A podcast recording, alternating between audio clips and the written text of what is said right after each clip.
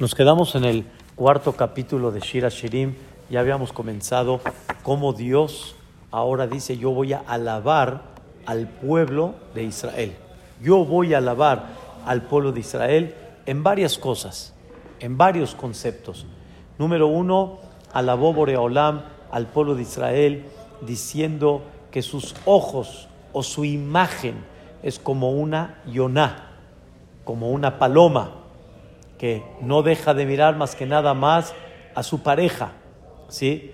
Y aparte que cuando se los quieren desviar del camino de Dios, están dispuestos hasta entregar su vida por Dios, como la paloma que extiende su, su, cuello y se deja este, fácilmente y no, no se resiste porque no va a permitir a desviarse de la, del camino de Hashem Itbaraj.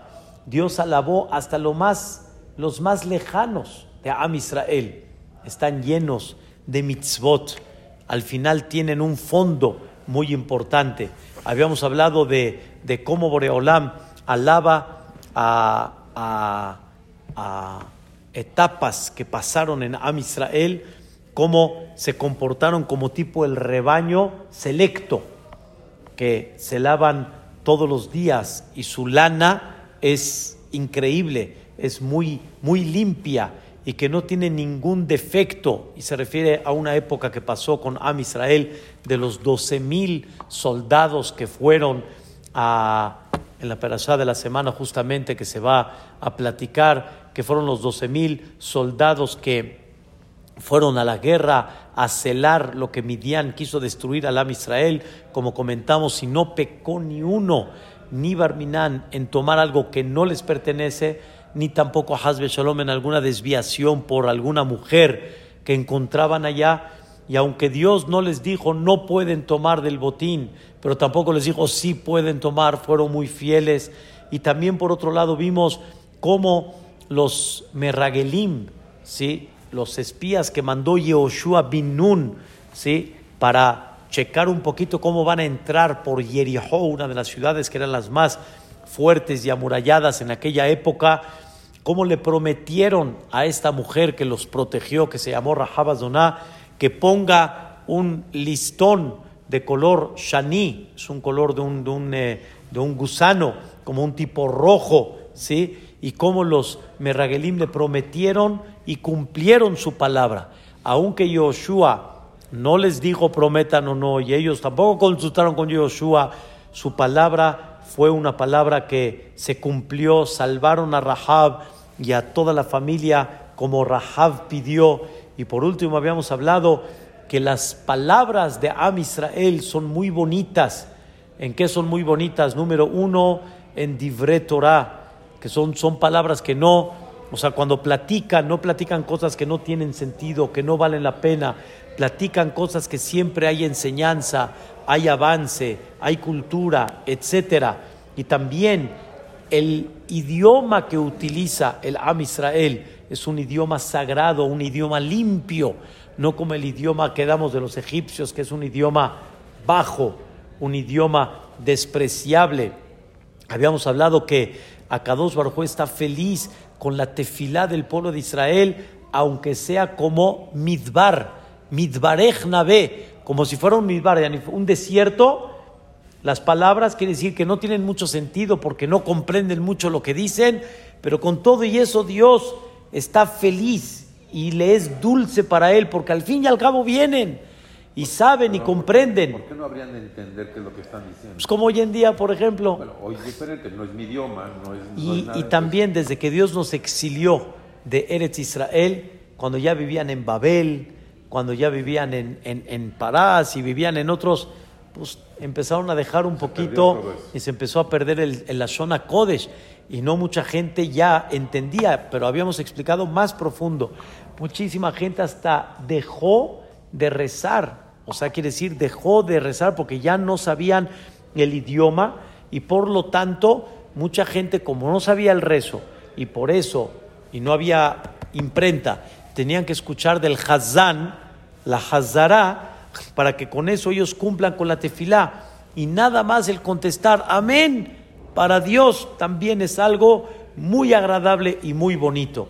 Y por último, habíamos explicado que siempre encontrar el punto positivo de Am Israel, eso también es parte de Mitbarej Nabé, y está feliz Boreolam de esto. Y aquí nos quedamos en algo interesante, que Felah Arimón Rakatej, ni tipo como la, como la, como la, la cáscara o, la parte de la mitad del rimón, ¿sí? Rakatej. ¿Qué es Rakatej? Rakatej habíamos quedado que es esta parte de aquí arriba del cachete, los pómulos, aquí abajo, eso se le llama Rakatej, es la parte de aquí arriba, abajo del ojo, que normalmente, eh, como dicen, está chapeadito, que muchas, muchas veces en esta parte principal es donde se pone así como, como, como rojito, ¿sí? Tiene un admimut y tiene una una, una parte muy parecida, ¿sí? Como a la granada. Y esta parte es la que no tiene, este, ¿cómo se llama? Sear, no tiene este, eh, eh, barba, vello. Aquí arriba no hay. De aquí abajo sí, pero aquí arriba no. Entonces viene a representar que aún acá que no produce, o sea, está lisa, esto refleja a los vacíos de Am Israel, a los que no producen. Rakatej, ¿sí? Y en la parte izquierda y en la parte derecha representa mitzvot hace, mitzvot lota hace. O sea, aunque no haya ni mitzvot hace, ni mitzvot lota hace, y cada una representa la mitad de la granada, con todo y eso están llenos de mitzvot carrimón. O sea, su espíritu, vamos a decirlo así, está lleno. Y es lo que dice que Fela Harimon Rakatej. Rakatej se refiere a esto, pero también Rakatej, la palabra Rakatej viene de la palabra Rek. ¿Sabes qué es Rek?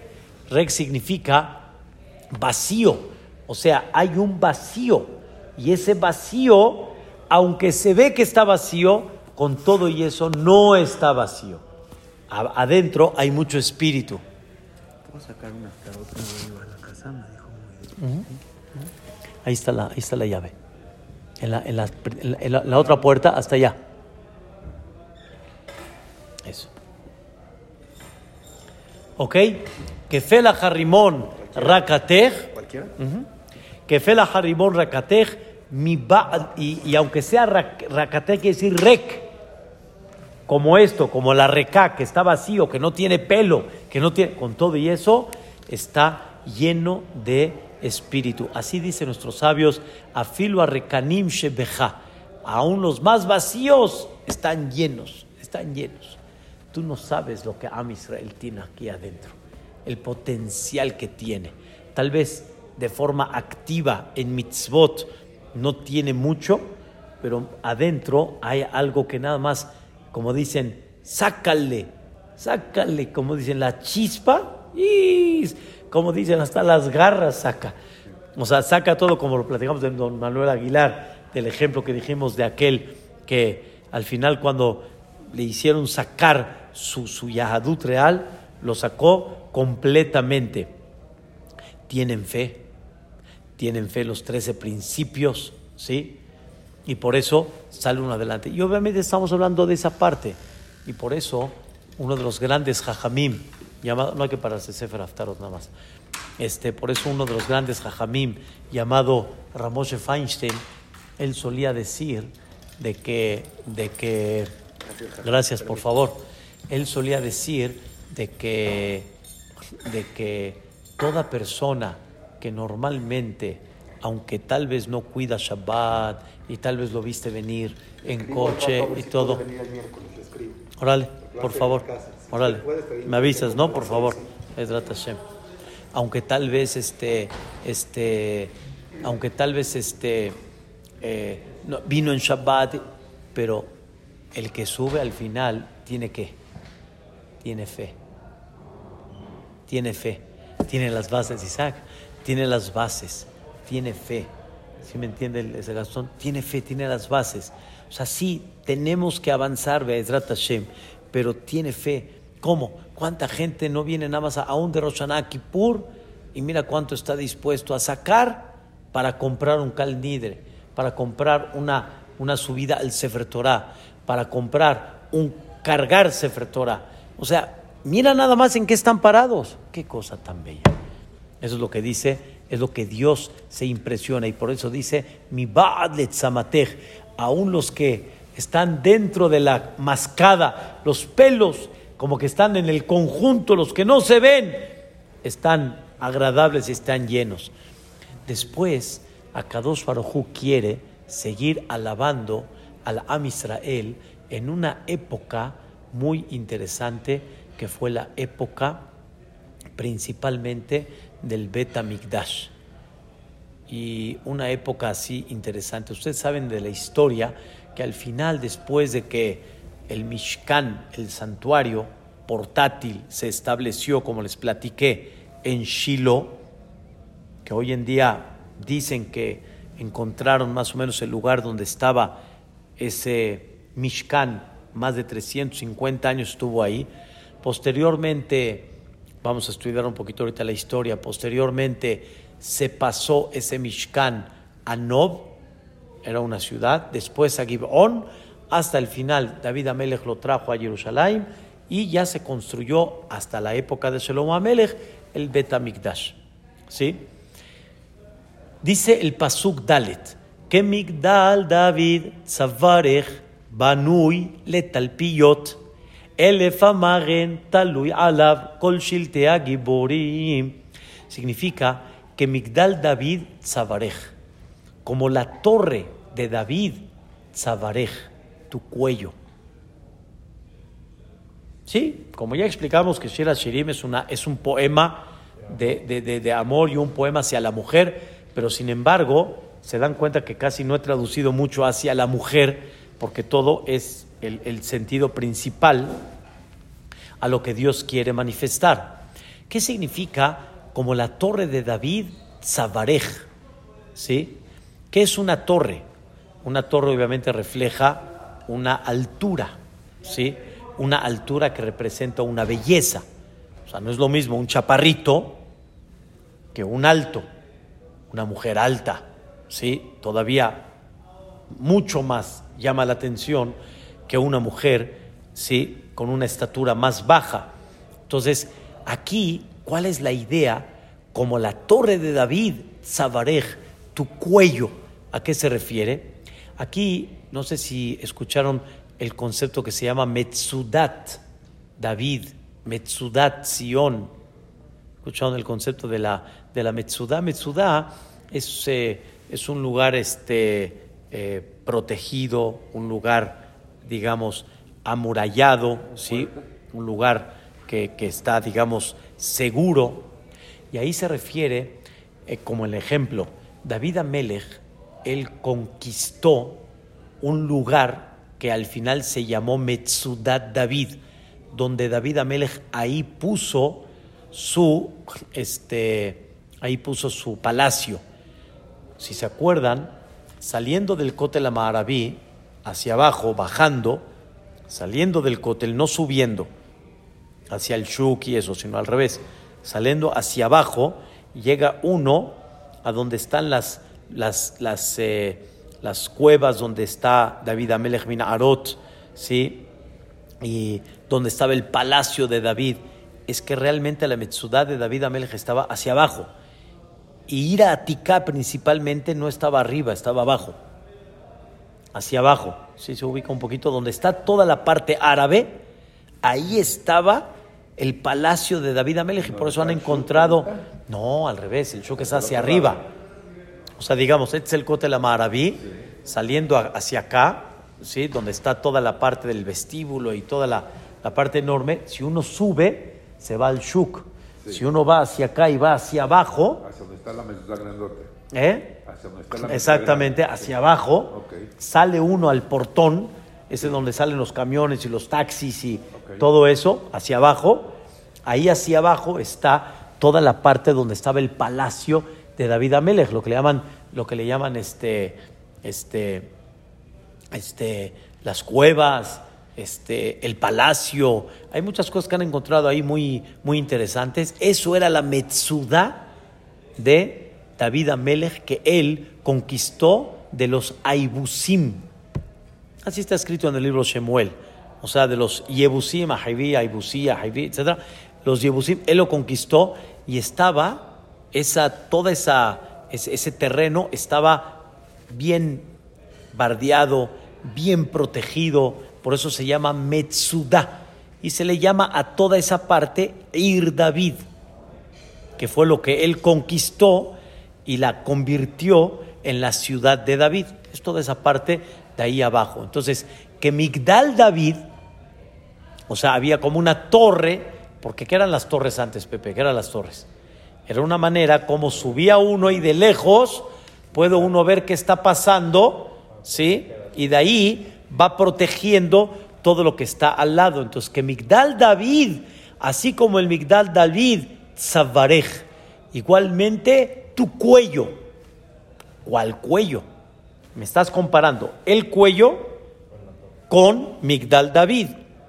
¿Cuál cuello te refieres? Sobre eso dicen los comentaristas, como trae Rashi, se refiere el Bet Migdash.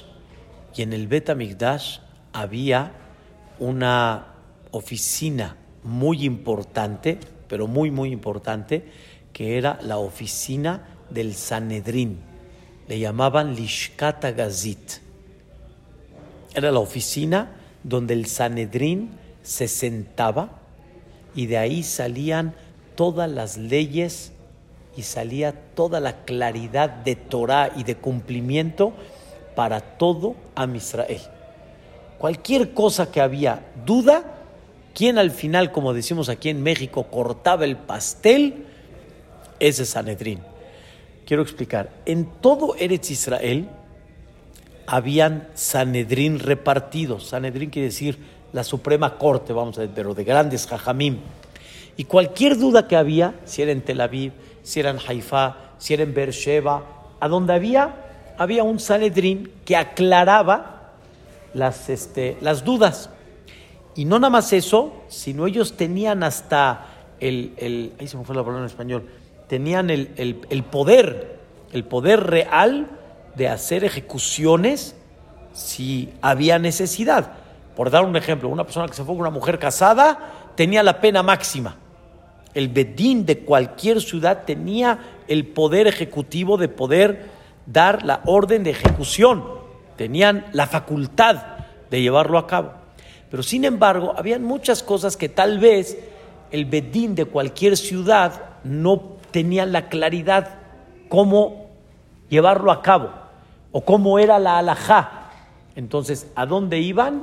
Al bedín supremo que era el de Jerusalén, el que estaba al ladito del Bet Amikdash. Y dice Shira Shirim que Boreolam alaba, Boreolam dice que Migdal David, así como la torre de David, que representaba la fuerza, representaba la protección, Zabarej, igualmente tu cuello. ¿Quién era el cuello de Am Israel? Los, el Sanedrín grande que estaba sentado en Jerusalén, que de ahí salía toda la luz de Torah para todo Am Israel. Desgraciadamente, el cuello es, es todo hay muchos, hay muchos miembros vitales, muchos órganos vitales en el, en, el, en el cuerpo de la persona, pero el cuello, el cuello es el cuello. O sea, quiere decir, cortas el cuello, cortas todo. y el cuello es el que tiene el movimiento, es el que tiene la forma para poder estar atento a varios puntos cardinales. Si el cuello está detenido, se detiene muchas cosas de tu vida. No puedes manejar forma fácilmente, no te puedes mover, no te puedes cuidar. Eso era el Sanedrín. El Sanedrín era la luz y era la protección para todo Am Israel. Y ahorita que no tenemos ese Sanedrín, ¿estamos de acuerdo? No tenemos ese Sanedrín hace falta mucha luz, mucha luz. Por eso de ahí, desde que se destruyó el Betamigdash en adelante, se aumentaron las discusiones, como decimos, sin fin. Como, como explicamos la semana pasada, se, se escucha de chiste, pero sabemos, de preguntas a una persona, ¿Usted, Jajam, qué opina? No, esto es majaloque, esto es discusión. Todo lo que preguntes, todo es discusión. Bueno, ¿como quién hacemos? Bueno, tienes, tienes en quién apoyarte. Discusión, discusión, discusión. ¿Están entendiendo la idea? Esa es una de las cosas que desgraciadamente lloramos por la falta del Bet Mikdash. ¿Por qué? Porque no tenemos Sanedrín. Dios alababa cuando había ese Sanedrín, cuando había ese parlamento grande, ese Sanedrín que era la Suprema Corte más importante de todo Eretz Israel. Era el cuello, era la luz, era el sostén, era la firmeza. Por eso se entiende muy bien lo que decimos en la Amidá, en la segunda verajá después de Tekabe Shofar. Como explicamos ahorita antes de Arbit, hay dos partes en la Amidá. La primera que pides cosas de este mundo para poder mantener y lo que pedimos cuando llegue y que llegue el Betamigdash. ¿Cuál es la segunda bendición ahí? Ashiva, Shofetenu, que Barishona, regresa a nuestros jueces, que Barishona, Beyoatzenu, a los consejeros, que Bateahilá, como era anteriormente. De ahí salía la luz. Cualquier persona que no tenía una claridad cómo resolver algún tema, sabían que iban allá, tenían una solución, un consejo, no nada más una alajá, un consejo. Yo, Atzeno que. ¿Cómo sigue don Jacobo? Ve hacer mi menú. Yagón va anaja. Quita de nosotros la agonía. Porque cuando no hay claridad, hay agonía. Hay, hay, hay de, de alguna manera sufrimiento. ¿Sí? Número uno, si no hay justicia, hay agonía. Número dos, si no hay consejo, hay agonía. Cuando no hay claridad, o por un consejo, o porque no hay justicia, porque hay unos que ya ni con Bashish ya la, ya hicieron, y no hay justicia. No, no, hay, no el famoso chiste, Isaac, que llegó un, llegó un, un jajam de buen chiste, pero que, que este, estaba en esta época justamente en Tabuz y pues era época baja, julio agosto, necesitaba un poquito de misriat. Pues entonces decidió, les dijo Rabotay, hubo un error en el calendario y llegó Kippur. No había calendarios en aquella época. Llegó Kippur. Hay que vender calnidre, aliá, sefer Torah, siete todo increíble. Llegó un shalía. Llegó un shalía de Israel. Vino humildemente a juntar como llega cada año y de repente ve a todos. Vaya Amonai, Alpanavkal, Nidre. Está dice, ¿qué, qué, es, ¿qué les pasó?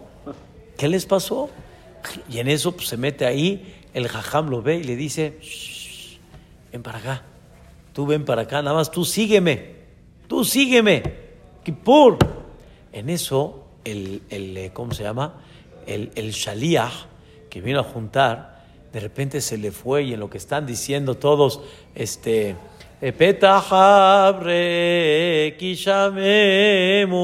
en eso se le fue al hajam, al shaliach, y dijo, mi amai lo raiti kipur, betamuz, nunca vi un kipur en tamuz.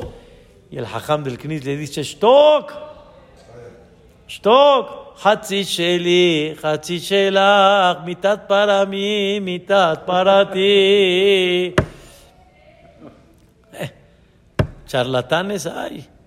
Ay, hay muchísimos charlatanes. Y por eso decimos, ¿sí? Ve a hacer mi menú, yagón, va anajá. Quítanos esa agonía, tanto por la falta de claridad de tener gente que de veras aconseje bien y también por gente que no juzga como debe de ser que no juzga como debe de ser. Y por eso terminamos y decimos que ojalá Dios ya regrese para que se juzguen las cosas Betzedek, Ube Mishpat, como debe de ser. Y Boreolam alababa eso cuando estaba el Bet los, el cuello de Am Israel. ¿Cuál es el cuello? ¿Cuál es, eh, se refiere a la mujer que es Am Israel? ¿Cuál es, qué, qué bonito era el cuello? ¿Cómo? Que era sólido, era firme, era claro y se refiere obviamente al Sanedrín. Banui, letalpiyot. Esa torre estaba construida bellísima.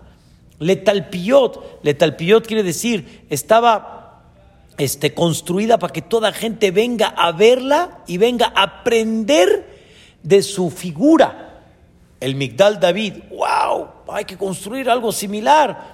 Eso significa tipo talpiot, o sea, para verlo, para ver la figura. De la misma manera, igualmente, todo Am Israel, ¿a qué venían a esa oficina, Lishkata Gazit, que era comparada como la, el cuello?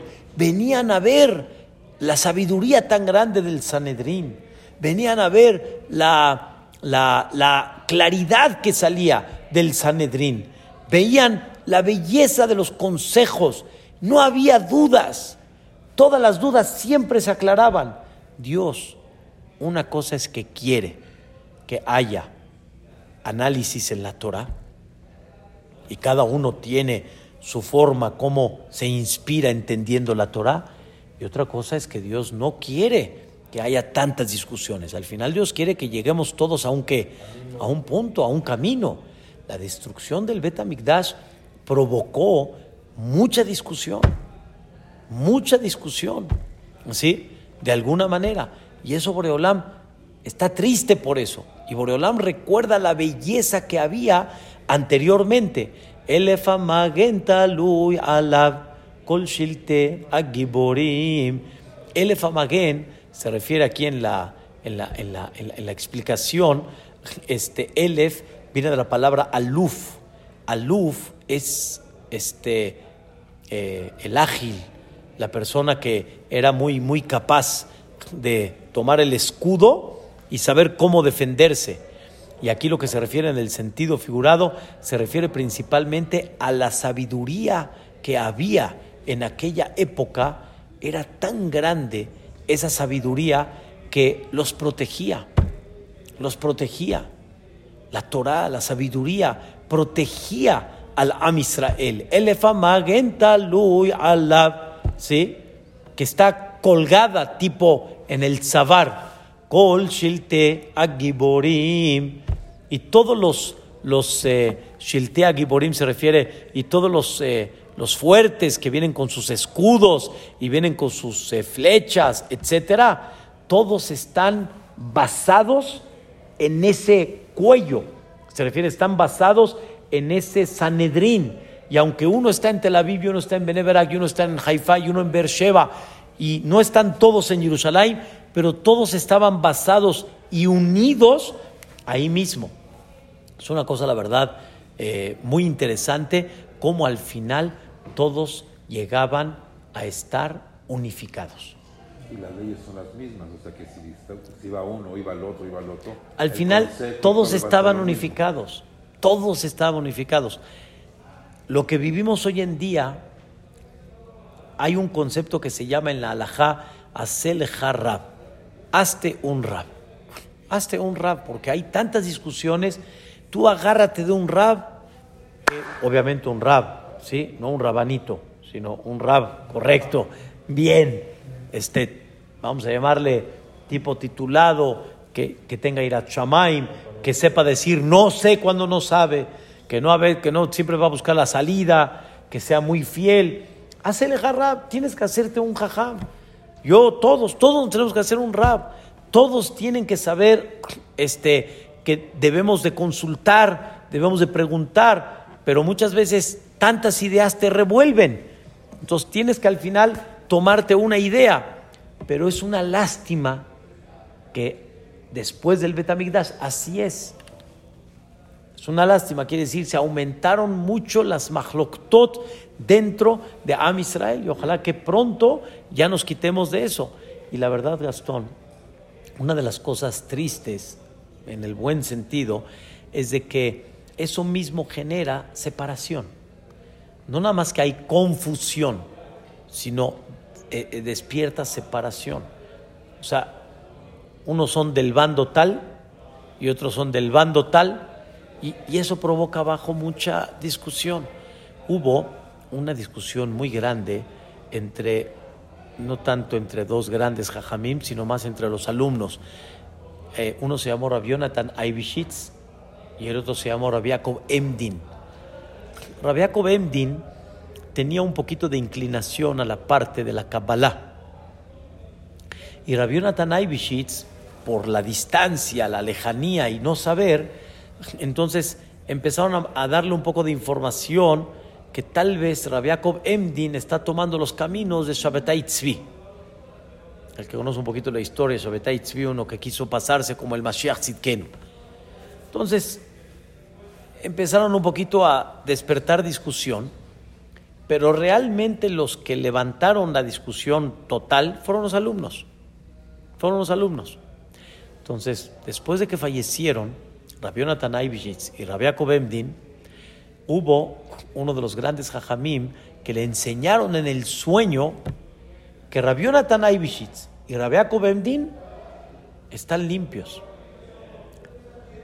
Porque Rabbi Jonathan la discusión que tenía era sin saber, pero él mientras hubiera tenido una claridad, hubiera estado en forma correcta y él pedía que ojalá Rabia Cobemdi no esté en esos caminos que le dieron a él a pensar de que así estaba. Pero entre los alumnos, dice, allá arriba las van a pagar todas. Porque la discusión se agarraron para que cada uno agarre tipo su bandera, tiene de dónde agarrarse, pero nada más ya saben, despecho. Y desgraciadamente las discusiones así ha sido, forman dos partidos forman dos partidos. Yo puedo tener una discusión con un jajam, un decir, ¿sí? Y él no acepta lo que yo acepto o yo no acepto lo que él no. Pero la desgracia más grande es los de abajo, no entre uno y el otro. Voy a dar un ejemplo muy simple. Papá y mamá. Dios no lo quiera, hay un divorcio y hay una discusión. ¿Sí? Puede haber una discusión que realmente tenga una discusión básica, tenga un peso. ¿Por qué? El problema son los de abajo. Se empiezan a formar dos partidos. Es una, es una, es una desgracia. Lo que se destruyó el Betamigdash y de alguna manera empezó a haber muchas discusiones y ya no está el Zabarej, ya no está el cuello que pone, la torre que pone el orden, provocó muchas eh, separaciones, muchas, muchas separaciones. Solo que hubieron épocas al principio que aunque estaban en discusión, entre los abajo, los alumnos, se amaban y se querían. Y no dejaron de casarse uno con el otro. Ese era Bet y Bet Hillel. Pero posteriormente se fue perdiendo eso. Y ese es el dolor grande que hay hoy en día que es verdad, sí, hay Halevie, hay Shawam, hay Shami, hay este Ashkenazi, hay marroquí, hay turco, hay. Pero eso mismo muchas veces llega a provocar de alguna forma una qué? Una separación. Antes no se casaba Shami con Halevi. Y, es que es, es, difícil todo eso. O cómo nos ven ellos a nosotros, nosotros a ellos. No, no, no, es, no, es bonito y Boreolam alaba lo que anteriormente había. Un pasuk más dice el pasuk Hey, Shene Shaddaich Kishne Ofarim Teomet Sevilla Harroim Bashoshanim. Dice Shene dos senos, dos pechos, ¿sí? Kishne Ofarim Teomet Sevilla como dos este, ofarim son este, tipo venados pequeños que son gemelos de la sevilla, seví, sevilla la hembra, del venado hembra, arroim, que están eh, dirigiendo, ¿sí? Como pastores, bashoshanim, dentro de las rosas. ¿Qué es esto? Dos pechos, ¿sí? ¿Qué es esto? ¿Quiénes fueron los dos pechos de Am Israel? Que de ahí salía leche para abastecer al Am Israel, Musa o Aharón. Por eso en la canción que cantan muchos en quien supiense y entendiense, y alabar a Dios pudiense. ¿Quiénes son los dos? Dos Musa y Aharón. Uno es el creador. La otra versión es dos Lujota Brit, las dos tablas de la ley. Pero no. También, también Sí. lo, decimos También. así, así, Dos Musa y Aharón, tres nuestros padres son. ¿Quiénes eran Shene Shaddai, Moshe y Aharón? Que enseñaron al pueblo de Israel Divre Torah, que la Torah se compara a la leche. Como explicamos, el niño, no como nosotros, a ti te pueden dar todos los días la misma comida y dices, ya, cámbiale, un día huevitos, un día chilaquiles, un día molletes, todo, todo, todo, pero está muy rica la comida, cámbiale.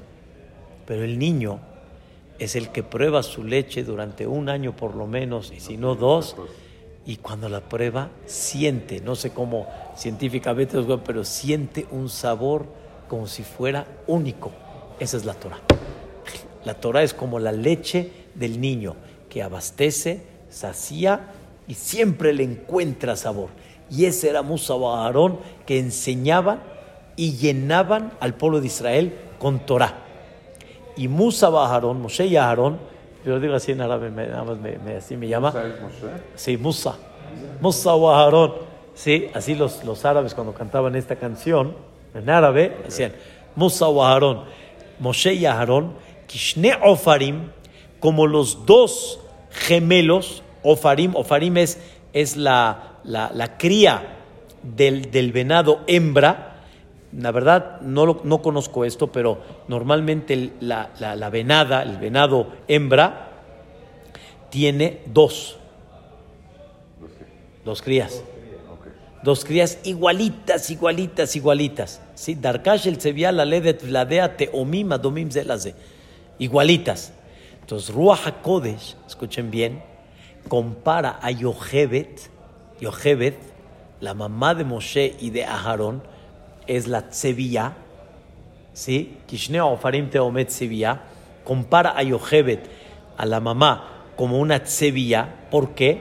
Porque ella se preocupó que se multiplique el Am Israel. Porque ella era una de las parteras y no quería cumplir con lo que Paró dijo y salvó a muchísimos de Am Israel. Pero aunque Moshe y Aarón no eran Teomim, ¿sí? Pero con todo y eso lo consideran como Teomim, no eran gemelos, perdón, perdón, no eran gemelos, pero con todo y eso los consideran como gemelos del amor que se tenían, de la unión que se tenían, de conducir al pueblo con la misma idea. Impresionante, impactante, ¿sí? Y Harroim, Bashoshanim conducían a la Am Israel, aparte que eran como los pechos que les daban de tomar a la Am Israel, que se refiere a la Torah, los, llevaban, los llenaban de espiritualidad, los conducían Bashoshanim en el mejor pastoreo. Shoshanim, el mejor pasto, o sea, el mejor lugar de pastoreo. O sea, quiere decir muy agradable. Moshe y Aarón los conducían muy agradable, muy agradable. ¿A quién? Al Am Israel. Como Boreolam les pidió, ténganle paciencia al Am Israel. Y Moshe Rabbeinu dijo, así es. Lo. Nunca maltraté a nadie, nunca le levanté la voz a nadie. Siempre los traté de conducir en el mejor lugar que se sientan ellos de parte mía, Pepe, lo más cómodo que se pueda. Esa era la grandeza de Moshe. Y más, la perashá que vamos a leer, Pedrat Hashem, esta semana, más todavía, en Pinhas, al final, que Moshe le dice a Boreolam, yo ya me voy, pero por favor, déjame una persona que conduzca al pueblo y que los aguante a cada uno como es, cada uno con su, como su costal, ¿sí? Como decimos acá, cada uno con su rollo, que los aguante a cada uno y que entienda que no todos son iguales, como yo lo hice con el Am Israel. Conducir al Am Israel no es fácil, ¿sí, Isaac? Una pregunta, o sea, Shira Shem está escrito hace cuánto? Shelomo Amelech. Shelomo Amelech eh, escribió el Shir Hashirim, Berrua HaKodesh, como un poema entre el pueblo de Israel y Dios. Desde la salida de Mitzrayim, o sea, es una forma de expresar qué sucedió desde la salida de Mitzrayim y estamos anhelando que Dios ya nos mande las épocas más increíbles que tuvimos como pueblo de Israel. Pero él nació después de Moshe muchos años. Claro, por eso esto está inspiración divina. 500 años. Claro, claro.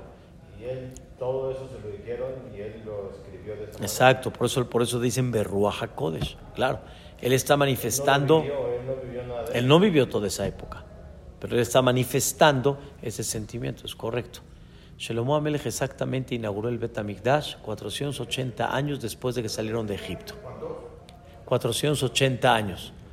Vamos a quitarle 7 y, y, y 12 aproximadamente de lo que tenía Shelomo cuando gobernó. Estamos hablando aproximadamente cerca de 460 años más o menos. 12 años, ¿no? Y Ajá, así es. Así es. Entonces, Bezrat Hashem, mañana seguimos con el Pasuk Vav. Ayom. Todo esto caminó muy bonito hasta que se quitaron otra vez las nubes y la protección. ¿Y cuándo fue eso? Vamos a ver. 40 años aguantó terco, si los aguantó 40 años. ¿A nosotros qué le quedó? ¿Cuántos años los aguantó? No los aguantó tanto tiempo. De Joshua Binón, relativamente. Desde que los metió 14 años en total, este, no, no fue mucho. No fue mucho. A la relación de Moshe Rabbeinu, no.